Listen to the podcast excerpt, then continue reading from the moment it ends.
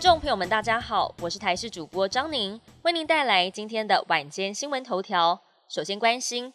台铁一四四次自强号在十一号晚间通过内力站的时候，因为电瓶开关跳脱，导致车厢停电。车上旅客表示，事发当时先听见了砰的一声，过没有多久就停电，列车一度摸黑行驶，途中也不断发出声响。有旅客表示，行程因此延误将近二十分钟。对此，台铁局回应。事发之后，司机员按照了 SOP 复位电源开关，再重新升工。原定晚间九点二十五分从桃园站发车，延后十五分钟再出发。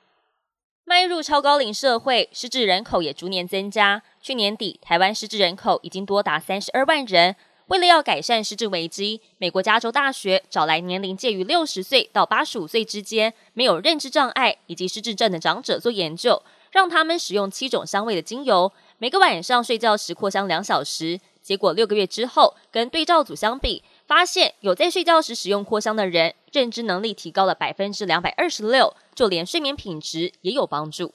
台中清泉岗航空嘉年华暌违七年再度举办，吸引超过十万位军事民参加。不过活动规定，民众不可以自行开车前往营区，只能搭上接驳车。但是因为参加人数超过预期，让五处接驳站人潮满满，有民众空等快要两个小时都还没有搭上车，引发了不满，在现场跟工作人员发生口角冲突。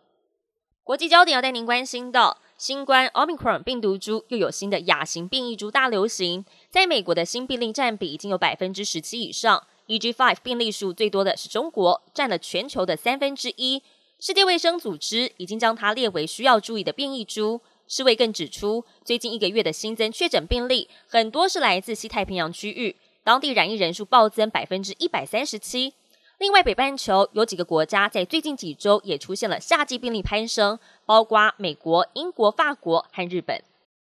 特斯拉执行长马斯克跟脸书创办人祖克伯的铁笼格斗，到底要不要开打，引发了关注。马斯克十一号在推特发文表示，两个人跟意大利政府取得了共识，将在一处史诗级的地点举行。但意大利文化部长随后发表了声明，表示不会在罗马举办，让这一场大战吊足了粉丝的胃口。